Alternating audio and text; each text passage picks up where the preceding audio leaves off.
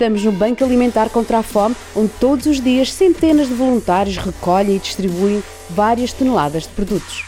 Conosco está Isabel Jonet, a presidente do Banco Alimentar em Lisboa e da Federação Portuguesa dos Bancos Alimentares contra a Fome.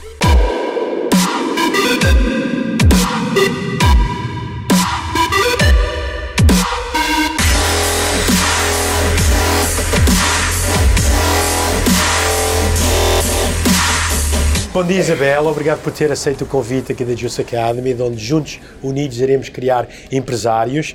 Antes de mais, como é que é ser uma das 25 mulheres mais influentes de Portugal?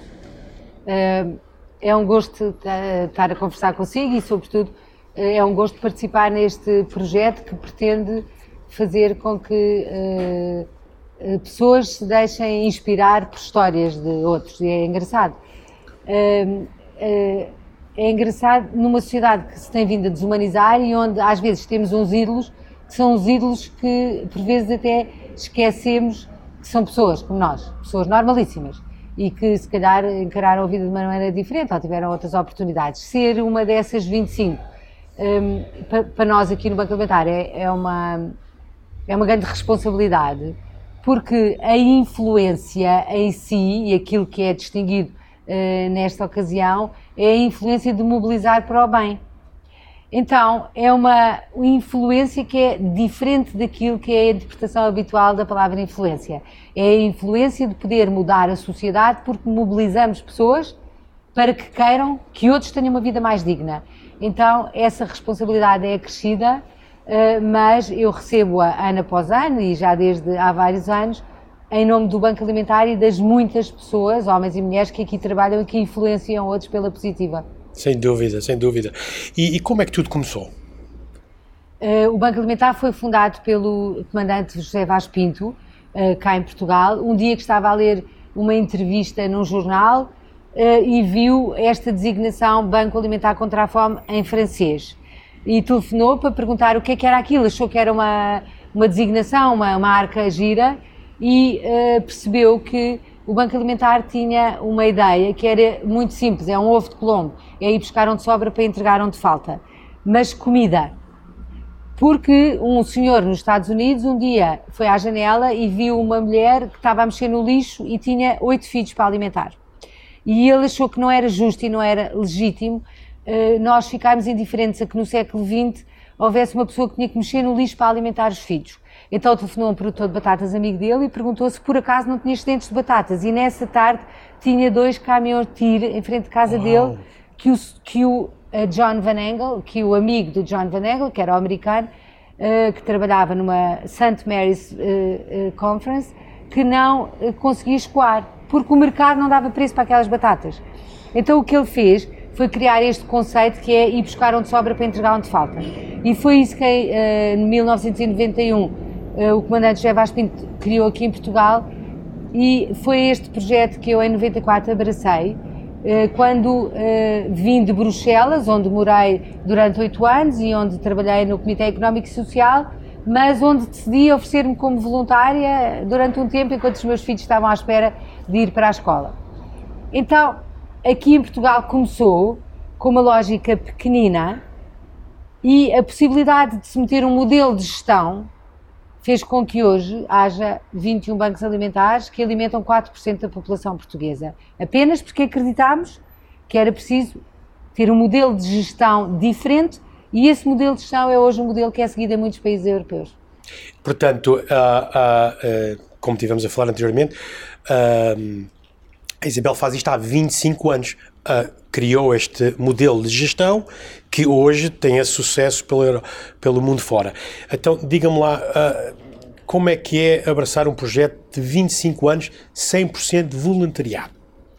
Eu penso que é todos os dias hum, muito gratificante do ponto de vista pessoal. E é muito gratificante do ponto de vista pessoal e profissional, e isso penso que tenho que deixar aqui. Eu trabalhei numa empresa de seguros, eh, trabalhei no Comitê Económico e Social, Uh, e uh, sempre fiz imensas coisas, traduções, etc. Bom, mas aquilo que fiz aqui no Banco Alimentar e que depois me permitiu criar a Entreajuda é algo que foi uma um bombom da vida em termos pessoais e profissionais. Porque poder conceber um modelo que ajuda a dar de comer a pessoas que não têm comida todos os dias, mas promovendo autonomias, uh, e poder replicar esse modelo em outros sítios de Portugal e também no estrangeiro. Eu já ajudei a abrir bancos alimentares em Angola, em Cabo Verde, estamos a abrir em Moçambique. Já ajudei, fomos nós que ajudámos a, a estruturar o modelo uh, da Mesa Brasil, que hoje há em todo o Brasil, com o modelo de Lisboa. Uh, ajudámos a, eu ajudei a abrir o Banco Alimentar na Grécia, quando a Grécia estava em, na maior crise. É o nosso modelo que há na Polónia, na Lituânia. Então, o facto de poder ter um modelo que é replicável permite deixar uma marca estruturante do ponto de vista profissional. Mas eu não posso deixar de realçar aquilo que eu recebo pessoalmente todos os dias. E eu todos os dias fico mais rica. Porque encontro pessoas que mudam a minha vida. E encontro pessoas que, porque comem do que vem do Banco Alimentar, mas porque são voluntárias, porque acreditam neste projeto, também têm a sua vida mudada.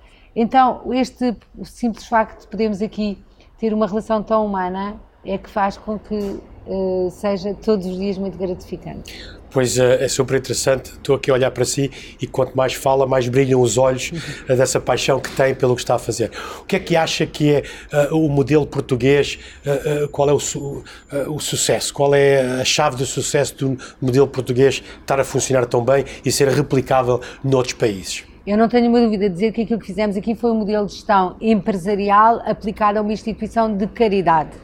Então, nós, aquilo que desde o princípio uh, tínhamos como preocupação era poder ter aqui um modelo de gestão que servisse na solidariedade social, mas que permitisse transparência de contas, permitisse mobilizar empresas que olham para o Banco Alimentar como parceiros de negócio, porque as empresas não existem para ser boazinhas. As empresas existem para gerar riqueza e a maior riqueza que podem gerar é emprego. E, portanto, a grande contribuição do, do setor empresarial e até do setor público uh, para o PIB é a criação de riqueza porque geram emprego. As instituições de solidariedade social vêm, vêm aqui uh, ocupar um espaço que fazem com muito maior eficiência e com muito maior calor humano porque estão mais próximas das pessoas. Então, aquilo que as instituições têm que ter como preocupação é ter um modelo de gestão que é totalmente transparente, porque assim podem mobilizar mais pessoas e mais empresas que acreditam que podem ser em uma parceria que gera sustentabilidade. Há 25 anos, quando cheguei aqui ao Banco Alimentar, isso não existia em Portugal. Este conceito de que as instituições são parceiros de negócio das empresas. E quando uma empresa doa os seus alimentos, porque são excedentes, estão a evitar um custo por não destruírem estão a ter benefícios fiscais porque o, a autoridade tributária permite que tenham benefícios fiscais ao doar em vez de destruírem. Mas além disso, estão aqui a ter uma componente de responsabilidade social que faz com que, por exemplo, se conseguirem ajudar famílias a sair da pobreza, essas famílias podem ser os seus consumidores, os seus clientes. Então, esta lógica de sustentabilidade é que tem sido disseminada e divulgada e o Banco Alimentar tem sido um exemplo. E, portanto, poder ter um modelo de gestão foi absolutamente determinante para podermos replicar para outros 20 uh, eh, bancos alimentares e para uh, criar o Banco de Bens Doados, que é um banco não alimentar. Então, como nós dizemos no nosso grupo, eh, uma empresa tem que gerar valor e o que a Isabel foi mostrou às empresas como é que se podia criar valor para eles em associar-se, fazer uma partnership com, com o Banco Alimentar e o Banco Alimentar, uh, dessa relação, há valor para os dois lados que crê esse valor para ajudar mais pessoas. Sim, eu digo sempre que a relação que, as, que as empresas e que as instituições, também as instituições que recebem os produtos, têm com o Banco Alimentar é uma relação win-win. Nós somos super eficientes em ir buscar os excedentes uh, e super eficientes, quando eu digo isto, é porque somos mesmo porque sabemos que quem tem excedentes vamos logo e saber, somos super eficientes na distribuição. E, portanto, aquilo que nós fazemos é protocolos com as instituições de solidariedade social da zona geográfica de cada banco alimentar e são estas instituições que os levam à mesa de quem precisa, seja sob a forma de cabazes de alimentos, seja sob a forma de refeição confeccionada.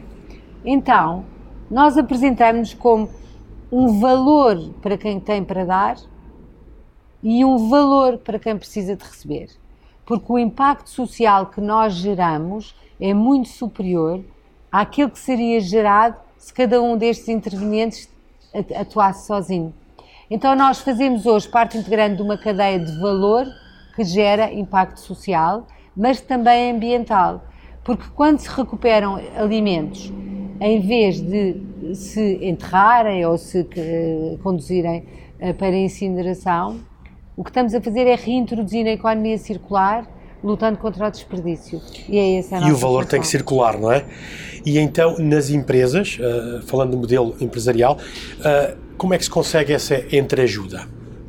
É muito simples, porque aquilo que nós propomos às empresas é que nos deem aquilo de que já não precisam, que nós tomamos conta também da sua marca. Porque muitas empresas optam por destruir até os seus clientes porque têm medo que a sua marca fique de alguma forma afetada pelo facto de ser levado para destruição. Aquilo que nós propusemos às empresas foi, uh, uh, foi desconstruir esta imagem, porque nós garantimos que, que a marca vai ser preservada, mas também uh, oferecemos estas vantagens na, na, na, na atuação. Então, penso que, sem dúvida, que hoje o Banco Alimentar é um bom parceiro de negócio para as empresas, mas também que as empresas reconhecem que têm um papel a desempenhar nas comunidades. É sempre importante. Temos que dar algo de volta, não é? Então diga-me uma coisa: no fim de cada campanha, qual é o sentimento? Quando fazemos uma campanha de recolha é um pouco diferente. A campanha de recolha mobiliza pessoas que vão às compras, ao supermercado, para que partilhem algo do que vão comprar para a sua mesa com quem não tem à sua mesa. E, portanto, a mensagem que é deixada nas uh, campanhas é uma mensagem de partilho, de partilha, não de doação. Partilhe arroz se vai comprar arroz, partilhe esparguete se vai comprar esparguete. E quando for para casa, leve o sentimento de que hoje come esparguete em sua casa, mas há uma família que também, também está a comer esparguete, esparguete porque você deu. Mas também é uma mensagem de voluntariado porque as campanhas só se fazem com voluntários e uma campanha de recolha de alimentos em supermercados tem 42 mil pessoas que vestem a mesma camisola. E quando eu digo vestem a mesma camisola, nem sequer é só o t-shirt do Banco Alimentar. É no coração, vestem a camisola da luta contra a pobreza em Portugal e contra as carências alimentares, dando tempo. E deixam de ir à praia porque são voluntários nos supermercados, ou deixam de ir ao futebol. Uh, porque uh, uh, estão a ajudar-nos nos armazéns. Então, o, no final de uma campanha, quando às três da manhã de domingo saímos daqui e temos os armazéns cheios, mas temos os voluntários contentes, é uma profunda gratidão por uma vez mais ter sido possível reatar a confiança de tantos portugueses que acreditam em nós para doar os seus alimentos partilhando. Mas essa confiança dá muito trabalho a conquistar. Esta foi a 55 campanha que fizemos. E são 55 campanhas, são 27 anos e meio a estabelecer com os portugueses esta relação de confiança que nos permite recolher uh, 1 milhão e 600 mil quilos de alimentos. E esse 1 milhão e 600 mil toneladas que se faz uh, duas vezes por ano? Que percentagem é que é da doação total para o Banco Alimentar? Depende um pouco dos bancos alimentares. Uh, uh, uh, nos bancos alimentares onde há mais indústria perto, representa menos. Mas em bancos mais pequenos, como Porto Alegre ou Beja, representa uma parte muito substancial.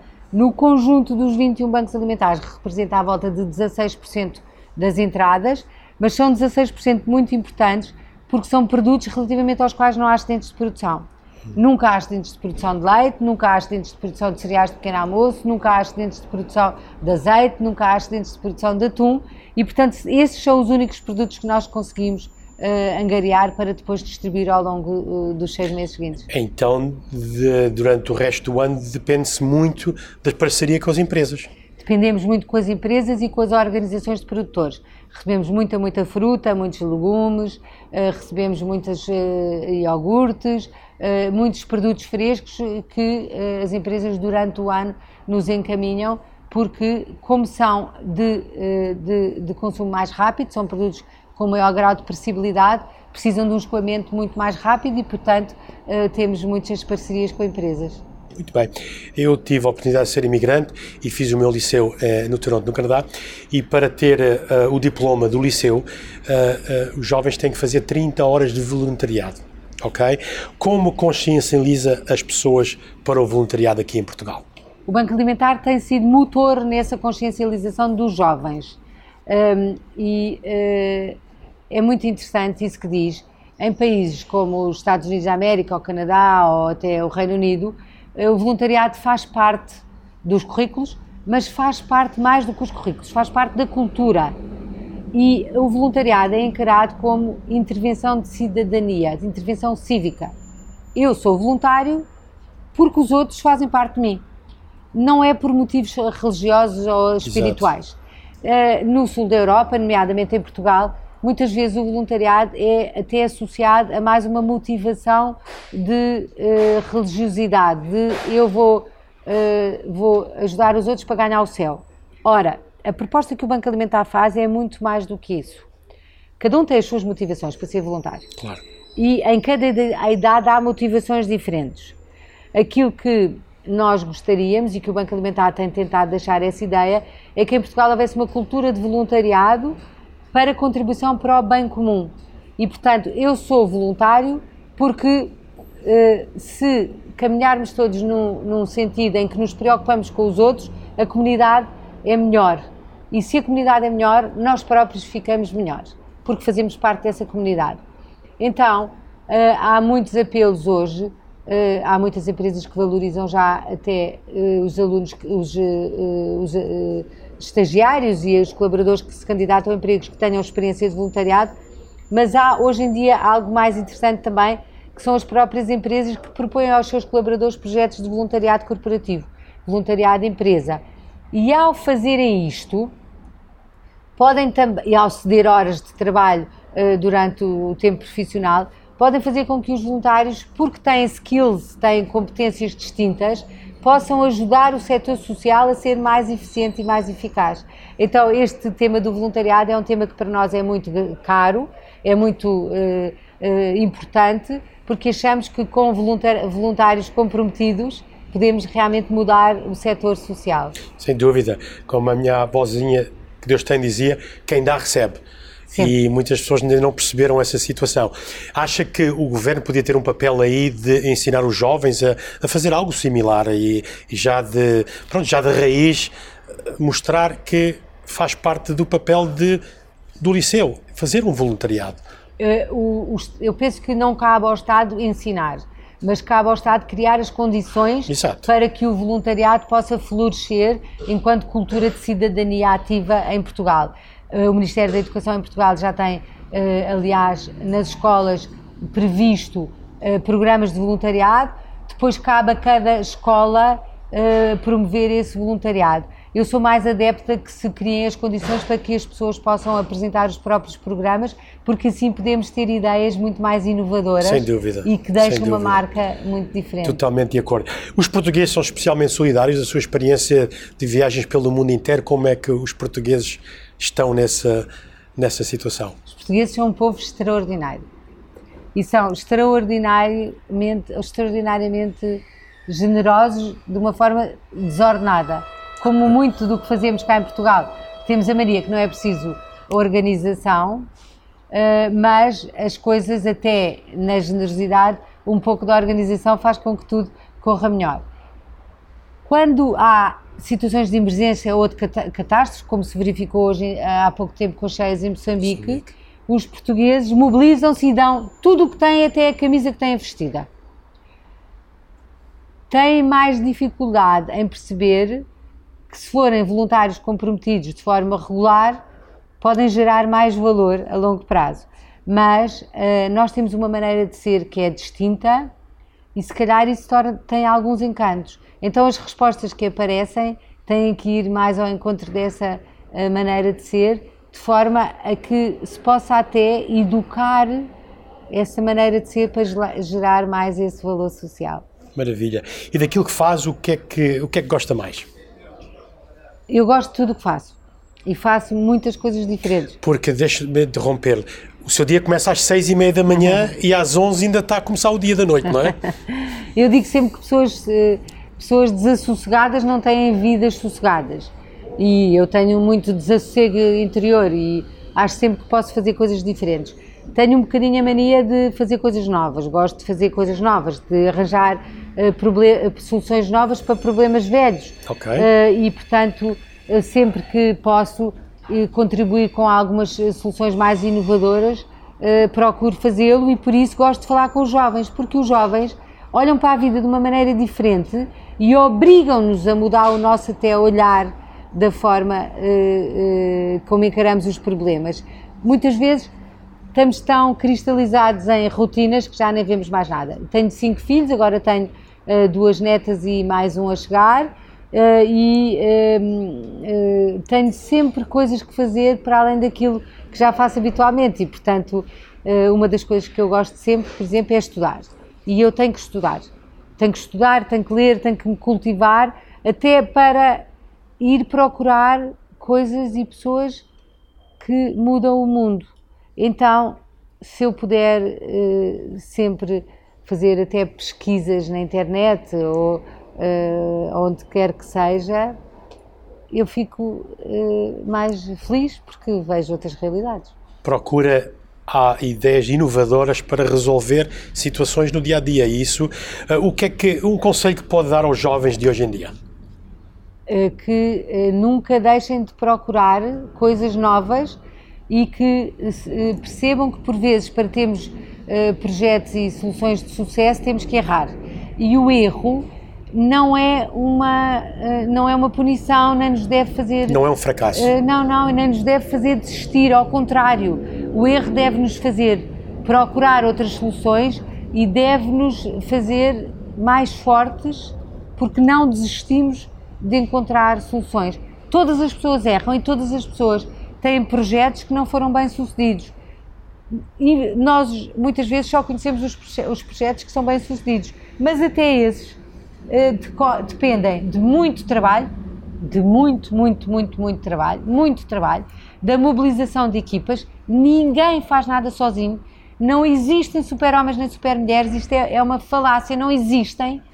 Uh, existem equipas bem-sucedidas uh, que precisam, por vezes, de líderes inspiradores e existe um, todo um trabalho até de reflexão sobre as coisas que correm menos bem. Exatamente. Um, eu já sei a resposta, mas vou fazer a pergunta na mesma. Consegue chegar a casa e desligar do trabalho? Eu não quero desligar do trabalho. Essa é uma pergunta que me fazem imensas vezes. Eu não quero desligar do trabalho. Eu quero é que consiga ter o trabalho arrumado na minha vida, que me dê espaço para fazer inúmeras outras coisas. O desligar ou não desligar no trabalho é um conceito que não existe na minha vida. Eu tenho um determinado trabalho para fazer e executo esse trabalho, e não é por isso que eu apago o trabalho da minha vida.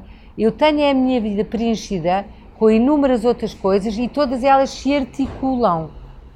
Não preciso desligar, porque está resolvido. O que eu tinha para fazer está feito. Porque tenho outras coisas que me chamam. Ótimo, ótimo. Não, mas a maioria das pessoas acham que, pronto, por estar dedicado àquela carreira, quando chegam a casa é desligar. E não, não existe o desligar, está tudo interligado, não é? Na minha vida está, está tudo, tudo interligado. interligado. Como lhe estou a dizer, eu tinha cinco, tenho cinco filhos. E três dois, dos meus filhos não, não, estão em Portugal. Duas netas e um quase a nascer. três dos meus filhos não estão em Portugal. Eu nunca me desliguei desses filhos.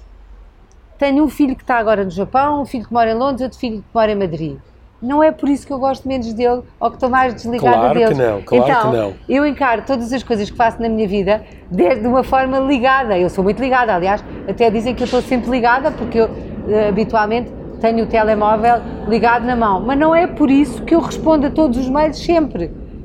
Então, o estar ligado ou desligado é mais uma maneira de viver as coisas do que de, uh, de, de poder fazer de ter que fazer cortes e rupturas. Não faço rupturas em relação às, às, ao meu trabalho, aliás, hoje em dia tenho muitas frentes, a entreajuda ocupa muito mais tempo até do que o Banco Alimentar, mas não desligo, vou é arrumando a forma como estou ligada. Pois, mas uh, uh, como eu estou a adorar esta entrevista consigo e, e, todas as várias pessoas que eu tenho estado a conhecer. E como estávamos a falar antes, muitas pessoas não têm paciência para estar a ouvir mais de 3 ou 4 minutos. E estas entrevistas são 30 a 45 minutos, mas quem quiser ouvir, há aqui uh, segredos, há aqui magia super importante. E as pessoas acham que o sucesso, ou pessoas de sucesso em qualquer uma das áreas que são, que aquilo, pronto, fazem aquilo em part-time e as coisas acontecem, não é? Como estávamos a falar anteriormente. Errar. Nós, na nossa empresa, não dizemos tu não erras, tu tentaste. Ok, foi uma tentativa e quanto mais vezes tentamos, mais damos certo no que tem que, que, dar, não é? Agora, você falou em duas netas. Eu também tenho duas netas. Agora, a minha pergunta é: é mais divertido as netas que os filhos ou não? Um, eu diverti-me imenso com os meus filhos, mas eu divirto-me imenso com tudo. Exato. Então, porque eu acho que eh, se consegue tirar de qualquer, da, da, maior parte das situações da nossa vida, até de coisas que são, parecem aparentemente estúpidas, uh, uh, gozo. Tenho esta sorte e eu acho que é uma graça que eu recebi de me divertir com coisas que aparentemente são estúpidas. O, uh, os netos, os netos obrigam-nos a perceber que temos uma responsabilidade com o planeta. Eu, estas netas, talvez tenham trazido para mim, não sei se também é porque é a altura de, agora fala-se mais nisto, mas uh, esta, o facto de ser avó, uh, e não sou nada deste género das avós que babadas que andam a deixar os netos fazer tudo, é ao contrário, eu sou até uma avó bastante, bastante educadora, dando mimo, muito mimo. Tenho, decidi mudar, por exemplo, agora decidi que todas as sextas-feiras não marco nada na minha agenda e uh, tenho mais disponibilidade para a minha neta Teresa, uh, que uh, está, fica sempre na minha casa. Mas não quer dizer que eu não, que eu não venha ao Banco Alimentar ou entre ajuda. Quando venho, trago a Teresa. E, portanto, ela faz parte da minha vida. Exato. Ela tem uma cadeirinha de bebê no carro e ela passou a vir na minha vida e posso trazê-la. Mas estava-lhe a dizer que o facto de ser avó nos obriga a olhar para o planeta com mais responsabilidade do ponto de vista ambiental ou ecológico, porque significa que temos mais uma noção de que estamos a prazo nesta vida. E eu, talvez tenha sido isso que eu senti quando fui avó, foi que a certeza de que a nossa vida é tem um, um, tempo limitado, porque desde que nascemos começamos logo a morrer, então temos ainda uma maior responsabilidade de viver bem esta vida mas de cuidar daquilo que nos é confiado. Exato. E aquilo talvez que eu acho que me foi mais confiado uh, foi uh, a terra e a natureza que eu quero deixar para os netos das minhas netas.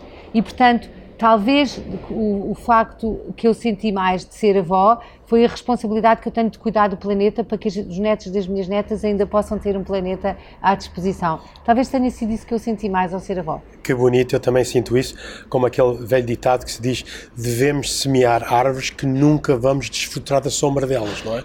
E é um pouco essa, essa ideia. Qual é o seu maior sonho? Que o Banco Alimentar feche? Sim. Uh, isto é, é muitas vezes perguntam-me, nós temos uh, o, tudo ao contrário das outras uh, empresas. Eu gostava mesmo que o Banco Alimentar pudesse fechar, porque, por um lado, não havia excedentes, não havia desperdício alimentar, mas, por outro lado, não havia pessoas que precisassem de ajuda para comer. Porque o facto de se precisar de ajuda para comer é muito no, no final da cadeia. Uma pessoa que pede ajuda para comer é uma pessoa que já pediu todos os outros tipos de ajuda e que teve que chegar àquilo que é a sobrevivência. E haver pessoas que todos os dias têm que lutar por ter comida para viver é terrivelmente angustiante para mim. Poder pensar que há pessoas que não têm nada e que têm que pedir para sobreviver porque uh, o alimento é diferente de todos os outros bens de consumo. O alimento é fonte de vida. O alimento e a água permitem que uma pessoa sobreviva, viva, são seiva de vida. Se não se tem telemóvel, se não se tem roupa, vive-se pior. Mas pensar que há pessoas que têm que lutar para ter na sua mesa aquilo que precisam para viver, quando há desperdício, é muito angustiante. Então, uh, o nosso maior sonho era, por um lado, uh, poder fechar o Banco Alimentar porque não era necessário, mas, por outro lado, também era que todas as pessoas se deixassem interpelar para este sentido que nós fazemos a diferença no mundo em que vivemos. Cada um de nós pode fazer a diferença no mundo em que vive, com os seus atos, com as suas opções, com o dedicar o seu tempo, mas também com a forma como vive a vida. E este era um sonho, era podermos uh, impactar jovens para que façam umas opções que tenham uh, bons impactos no mundo em que vivem. Porque há muito desperdício alimentar, mas acredito que se calhar ainda há mais desperdício do tempo das pessoas, não é? Que não usamos o nosso tempo uh, com uma rentabilidade que é desperdiçada, não é? Sim. Há 24 horas no há dia. muito tempo, sobretudo há pessoas que têm competências, que se partilhassem as competências, uh, faziam uma grande diferença na vida de outros. Eu, para mim, também ainda há outro desperdício, que é o desperdício de amor. Todo o amor que não se dá, perde-se. Como tudo o que não se dá, perde-se. A Teresa de Calcutá, esta frase é da Teresa de Calcutá, tudo o que não se dá, perde-se. E uh, há muitas pessoas que deixaram até de saber partilhar amor, porque estão muito ligadas a, uh, ao uh, viver no imediato e na consulta do telemóvel, das redes sociais. Há muitas pessoas que partilham fotografias e não partilham beijinhos. Há muitas pessoas que querem partilhar o prato com o grande hambúrguer que vão se sentar na refeição, mas que não são capazes de partilhar uma banana com a pessoa que não tem. Então, nós perdemos hoje tempo, muitas vezes, até a mostrar a outros aquilo que não somos, numa ilusão de que isso nos faz mais felizes ou que cria de nós imagens que não são verdadeiras. Eu preocupa-me que se desperdice amor. Porque se uh, uh, na sociedade houver mais amor partilhado, então temos uma sociedade que é mais humana.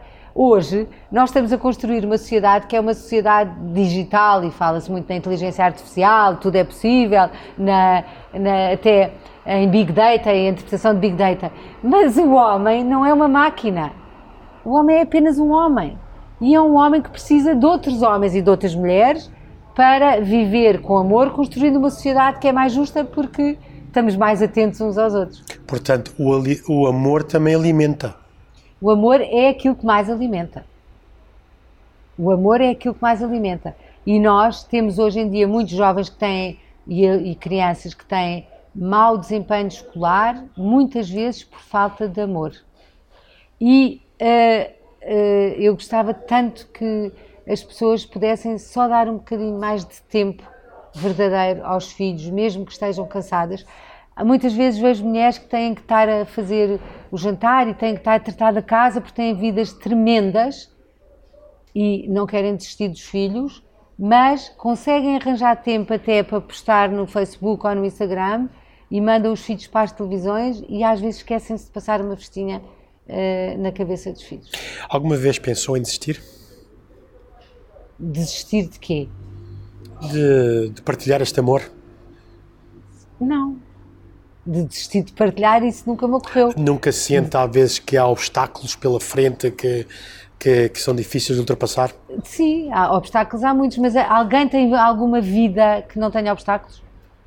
Temos é que saber identificar os obstáculos. E temos é que encarar a vida não como uma corrida de obstáculos, mas como uma caminhada onde os obstáculos podem ser ultrapassados se nós olharmos para eles e ver até como é que os contornamos. A maior parte dos obstáculos que temos na nossa vida não são para saltar, são para contornar. E uh, muitas vezes nós optamos por saltar porque é o caminho mais uh, rápido, mas aí não estamos a fazer com que ele deixe de ser um obstáculo. Então, claro que ao longo da minha vida tenho tido muitos obstáculos, mas nunca encarei isso como algo que me fizesse desistir, ao contrário. Ótimo. Ótimo, e eu acho que é isso que os jovens precisam de ouvir, porque em termos empresariais eu vejo muitas pessoas a desistir quando as coisas estavam mesmo ali ao seu alcance.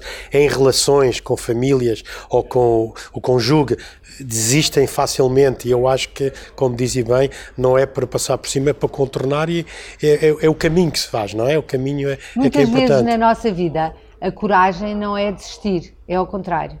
É continuar. É ficar. Eh, isso até muitas vezes nos casamentos, isso existe. É fácil mandar uh, o marido ou a mulher às ortigas e dizer, e partir, dizer, parece que é mais fácil, mas não é. Uh, por vezes, uh, claro que todas as situações são diversas umas das outras, mas muitas vezes a coragem é ficar, fazer uma análise crítica daquilo que está a correr menos bem e perceber com honestidade se se é capaz de mudar ou não. Então, esta análise honesta uh, connosco próprio e realista uh, é que é muito importante. Há montes de pessoas que não sabem pedir ajuda. Até para analisar as coisas que correm mal na sua vida. Pedir ajuda não é um falhanço, ao contrário, é uma sabedoria. Sem dúvida. E um, pedir ajuda de alguém que tem mais experiência, mas sobretudo que está afetivamente menos desligado aos problemas, é um ato de humildade. Hoje em dia, a maior parte até dos jovens que vejo, e eu, nós lidamos com muitos jovens, têm uma arrogância em si que faz com que não percebam que essa arrogância pode fazer com que os seus projetos seja, sejam destruídos. Acham que sabem tudo, mas, sobretudo, como estão habituados a consultar tudo na internet, acham que tudo é fácil. Ora, todo o conhecimento que está na internet deu muito trabalho a conseguir e deu muito trabalho a consolidar para que esteja disponível online. Nada se faz sem muito trabalho, mas nada se faz sem muita humildade de encarar os falhanços e de pedir ajuda e de desistir quando é caso de desistir. Mas só depois e em último recurso. Ter informação é ótimo, mas sem ação a informação não serve para nada, não é? E sobretudo sem um olhar crítico da informação a que se tem acesso. Hoje em dia temos muita informação disponível na internet, quando googlamos, podemos encontrar tudo e o seu contrário, e depois, às tantas, não sabemos o que é que é realmente verdadeiro, e, portanto, eh, poder ter um olhar crítico, uma análise crítica, é muito, muito importante. Acha que a internet veio para ajudar, prejudicar? Como é que vê a internet? A internet é fantástica, a internet mudou o mundo, é uma revolução uh, talvez maior do que a eletricidade. As pessoas é que já não se lembram o que era viver sem eletricidade. Exato. Mas a internet é talvez uma revolução maior do que a internet, do que a eletricidade. Primeiro, a internet fez com que uma das duas dimensões do mundo fosse esbatida, que é a distância, de antes havia o tempo e a distância. E isto era talvez até muito impeditivo para muitas coisas. Com a internet deixou de haver distância, está tudo perto, tudo perto. Uh, eu tenho um filho que foi durante um ano para o Burundi ser voluntário e uh, por vezes quando tínhamos mais saudades punhamos um computador no lugar dele à mesa e ele jantava connosco. Então, ele não estava ali mas, fisicamente, mas jantava connosco. Só não comia a mesma comida, mas estava connosco, participava nas conversas e estava ali a jantar connosco. Então, a internet tem coisas extraordinárias, mas tem perigos associados, até o perigo da desumanização, que eh, nos obriga a saber lidar com a internet, como com tudo o resto. Então, uh, penso que eh, feitas as contas, a internet é uma coisa extraordinária e os nossos jovens já não vão poder vivar, viver. Nem é só os jovens. Hoje Nem em dia nós, é? ninguém é? pode viver sem as facilidades que a internet oferece. Mas não podemos achar que não tem riscos, porque os tem, e sobretudo não podemos achar que tudo está feito, porque há muito que fazer, muito, muito, muito para fazer e, sobretudo, não perder esta componente humana. Temos que saber analisar a informação e, e, e, ver qual é a melhor situação para nós e não acreditar em tudo do que se vê e o que se ouve, não é? E, sobretudo, eh, não achar que está tudo feito. Não está. Eh, ainda eh, há dois dias estive a rever um trabalho de uma filha minha e hoje em dia já não se diz bibliografia, diz webgrafia, mas que é bem, porque foi buscar, foram buscar, consultar em sítio web, mas por vezes tenho visto trabalhos uh, sobre o banco alimentar que são cópias integrais e apenas do site do Banco Alimentar ou de coisas que já saíram nos jornais. Isso não é um bom trabalho, porque não é um bom trabalho de pesquisa. É limitar-se a copiar aquilo que outros fizeram. Então, uh, penso que há ainda que incentivar junto dos jovens e, e das pessoas que estudam na internet que a internet tem um bom repositório de informação, mas que nós temos que trabalhar essa informação. Muito bem. Via a sua vida de outra forma? Conseguia uh, dar-lhe outro sentido? Hoje em dia não podia ver a minha vida de outra forma porque a minha vida tem imenso, tem muito sentido, é plena. Uh, mas se tivesse que mudar a minha vida por alguma razão, uh, dificilmente podia deixar de incluir o voluntariado como parte da minha vida. Eu desde os 12 anos tenho um trabalho voluntário, os meus pais educavam-nos uh, sempre a ter uh, um trabalho voluntário como parte da nossa vida e sempre fiz voluntariado. E, portanto, se eu tivesse, hoje em dia, por alguma razão, uh, tivesse que deixar de ser voluntária a tempo integral, como sou no Banco Alimentar, e tivesse que ir procurar outro, outro emprego ou outra ocupação, nunca poderia deixar de fazer algo que faço aqui. Quer trabalhar até quando? Enquanto puder. O meu pai era agricultor. E eu aprendi, cresci assim, que uh, devemos trabalhar até podermos, seja de que forma for, porque o ser humano faz parte da natureza. E há um ciclo da natureza que nos vai puxando até abrandar porque sentimos que temos menos competências. Eu espero é poder ter a humildade e a capacidade de discernimento suficiente para saber aquilo que vou podendo deixar de fazer. Até para dar lugar a outros uh, que uh, têm melhores ideias e que fazem melhor do que eu. É por isso que eu digo que falo sempre com os jovens, porque eles fazem milhares de coisas muito melhor que eu. E aprendo com eles. Mas eu espero poder trabalhar até uh, as pernas e a cabeça o permitirem. Eu costumo dizer, quando a gente faz aquilo que a gente gosta, não é trabalhar, ok? E da oportunidade das pessoas que eu tive a oportunidade de entrevistar, têm o mesmo brilho nos olhos que tem a Isabel, e eles a deixar de trabalhar, mas o que, eu faço não é trabalhar, tem uma missão ok?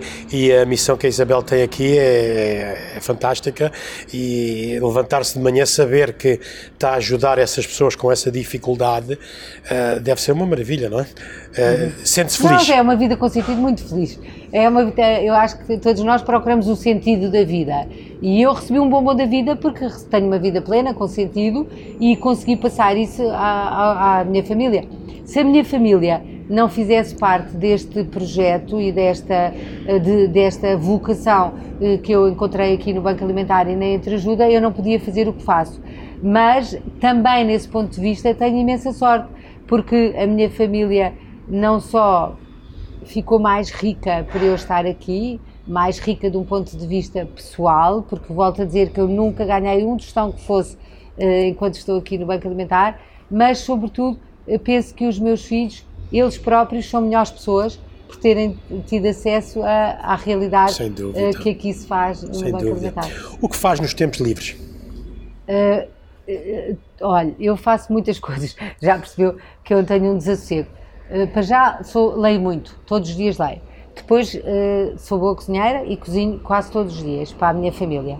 Empalho cadeiras, faço tapetes de arreolos, Uh, e faço sempre trabalhos de mãos, como tricô, bordar, porque quando faço trabalhos de, mão, de mãos, a minha cabeça uh, uh, cria projetos. E sempre que eu tenho que fazer uma coisa nova, começo um trabalho de mãos, ou empalho cadeiras, ou faço um tapete porque parece que o projeto se desenvolve quando faço isso.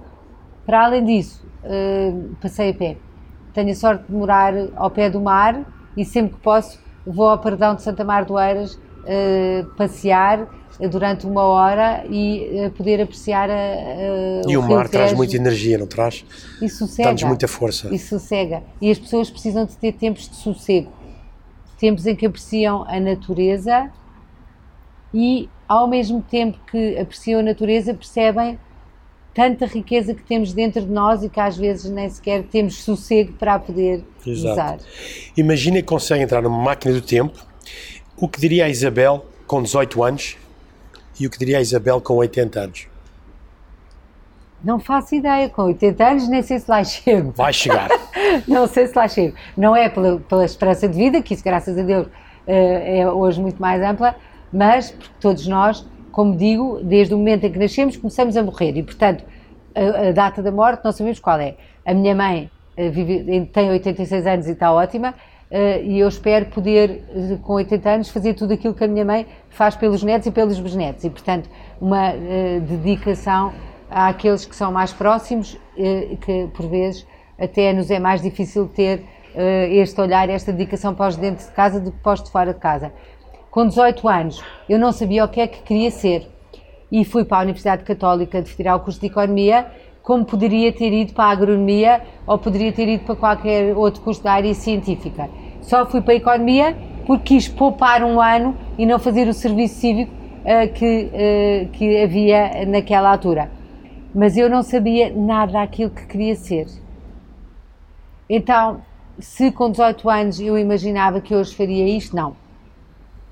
Mas se calhar com. Eu tenho 59 anos, mas se calhar com 40 anos eu também não imaginava que hoje fazia estas coisas todas. E portanto, um, só espero é poder continuar a viver com discernimento e com sabedoria aquilo que, tem, que são as oportunidades que a vida me deu, mas todas as oportunidades que eu fui conseguindo agarrar.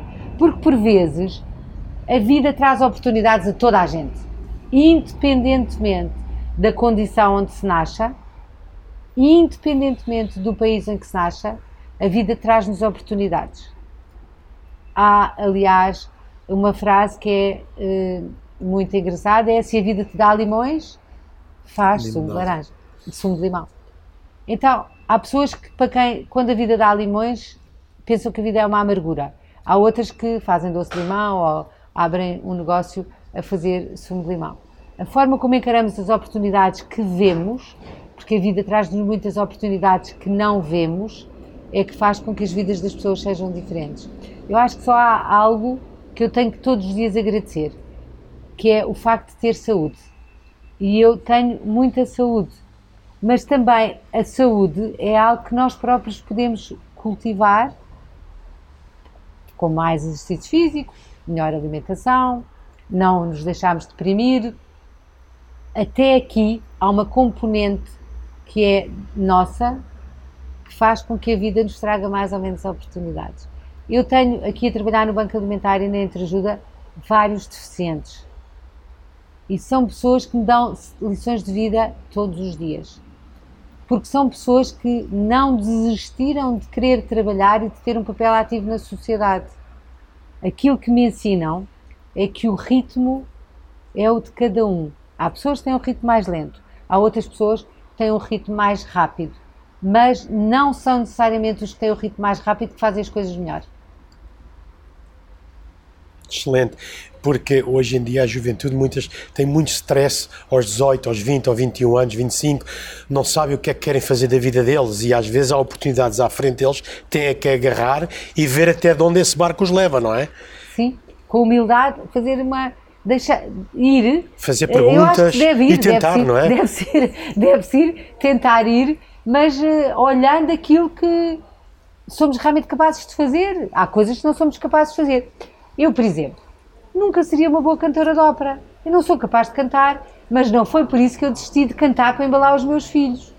Exato. Então, eu sabia que não poderia nunca ser um bom cantor, porque canto pessimamente, mas continuei a levar esse, isso porque sabia que era uma coisa boa para os bebés, mas Exato, exato. Então, se tivesse que escrever um cartaz com uma palavra ou uma frase, espalhar pelo mundo inteiro, o que é que seria essa frase e de onde eu colocaria? Ah, eu isso acho que talvez a frase, a frase não sei, não sou capaz de dizer assim, mas uh, uh, penso que talvez uh, o valor que eu mais prezo todos é a paz. Isso talvez. E acho que cada um de nós pode ser construtor da paz à sua maneira. Porque a paz não é só significado de não haver guerra do ponto de vista bélico, não haver armas. É um ponto, é um ponto de vista de construção de uma sociedade mais justa. Uma sociedade que é mais justa, que tem mais atenção a todas as pessoas, é uma sociedade onde a paz, com certeza, que é mais fácil. Eu ainda estive há muito pouco tempo no Japão e porque tenho um filho lá na Universidade de Kyoto a fazer uh, Erasmus e fiquei fascinada com a harmonia que impera no Japão. E esta harmonia faz com que todas as pessoas, com certeza que sejam, e aliás as estatísticas comprovam, são com certeza mais felizes porque são mais realizados e eles todos fazem parte de uma sociedade que é harmoniosa, porque respeita a natureza. Então há uma harmonia eh, no conjunto que faz construir a paz. Eu, eu, por acaso, nós temos um grupo bastante forte no Japão e tenho lá ido várias vezes e uh, o respeito pela, pelos mais velhos, o respeito pelas outras pessoas, pela natureza, uh, pela natureza é, é, uma cultura extraordinária. Extraordinária. E é porque há um respeito onde, por todas as pessoas que fazem parte desta sociedade. Então, uh, talvez esta mensagem de que cada um de nós uh, pode ser si próprio, pode ser uh, be yourself, mas respeitando o planeta e respeitando os outros. Quando a gente dá, a gente recebe, a gente respeita, somos respeitados, não é? Uh, Disse-me que gosta de ler. Tem algum livro assim que lhe sai assim à cabeça? Há livros uh, que marcam as nossas vidas. Ainda aqui no Banco Alimentar temos uma coisa muito, muito engraçada. Na, na altura da crise não tínhamos uh, tantos produtos para distribuir. Então lançámos aqui uma campanha que se chama Papel para Alimentos, Paper for Food, e o que pedimos é às instituições que vêm buscar os produtos que, tra que trazem, traziam a carrinha vazia, que nos tragam todo o papel, todo o papel, e, e, nós vendemos esse papel a um operador de resíduos que dá 100 euros por cada tonelada de papel, que nós compramos produtos básicos, arroz, leite, etc. Bom, então no meio da campanha Papel para Alimentos aparecem muitos livros. E eu, tenho a mania dos livros, ainda hoje de manhã foi a primeira coisa que fiz, vou às boxes do papel e tento uh, tirar livros que eu gostei de ler. Então arranjámos uma estante onde todas as pessoas do Banco Alimentar que gostam de ler podem partilhar um livro, põem na estante e põem uma pequena mensagem para alguém que venha que não tenha nada para ler e que possa agarrar nele. ainda hoje de manhã uh, pus dois livros que apanhei no lixo um que é Vai Onde Leva o Coração, da Susana Tamaro, e outro que é As Velas Ardem Até ao Fim, do Sandor Maraido, que é um húngaro, que eu apanhei no lixo, são dois livros que eu gostei imenso e que hoje partilhei com quem ali no Banco Alimentar não tiver nada para ler estas férias que se aproximam. Mas há vários livros que uh, fazem parte da minha vida, livros tão simples como O Príncipezinho, uh, e que são sabedorias de, de vida, cada vez que leio O Príncipezinho numa idade diferente, uh, uh, sinto coisas diferentes, ou uh, o Essa de Queiroz, eu sou fascinada por Essa de Queiroz, li os livros todos várias vezes, mas são, há tantos, tantos livros que eu gosto de ler que dificilmente poderia agora aqui. Acho que já temos algumas ideias. Acho que já temos muitas ideias. Olha, muito obrigado por este, este bocadinho. Uh, acredito que uh, para mim foi fascinante, aprendi muito e acho que quem tiver a paciência de estar a ouvir também vai apanhar ali muitos segredinhos que lhe vai ajudar porque não só pronto a gente vê as empresas criam uma riqueza monetária mas o que a Isabel faz é priceless, como costuma dizer, uhum. não é? Uh, alguém que hoje vai se sentar à mesa e não vai passar fome pelo trabalho que foi feito pelo Banco Alimentar, onde é que se coloca um preço nessa situação? Essa alma vai dormir descansada, com barriga cheia, pelo trabalho que a Isabel e todos os voluntários estão a fazer. Portanto, da minha parte, agradeço muito esta Não, entrevista muito, e o seu trabalho. Deixaria só aqui esta ideia: nunca desistam, a quem, às pessoas que que me ouvem, nunca desistam de acreditar. Nunca desistam de acreditar em si mesmos, porque se acreditarem, a vida vai trazendo coisas uh, que um, uh, eh, são compensadoras e, portanto, não desistir, não se conformar uh, com aquilo que parece que não tem alternativa, porque Uh, de certeza que há sempre coisas Sem melhores dúvida. e obrigada pelo convite. Obrigado a nós. Não se deve desistir e um, só uma parte é que a gente também fala muito disso, não se deve desistir, mas nos momentos mais difíceis é quando não se deve desistir, porque é aí que vem o, a, a, situação, não é? Porque claro. uh, se não é difícil, então qualquer um podia estar a fazer, não é? Claro. Muito obrigado, Bem, Isabel. Obrigado.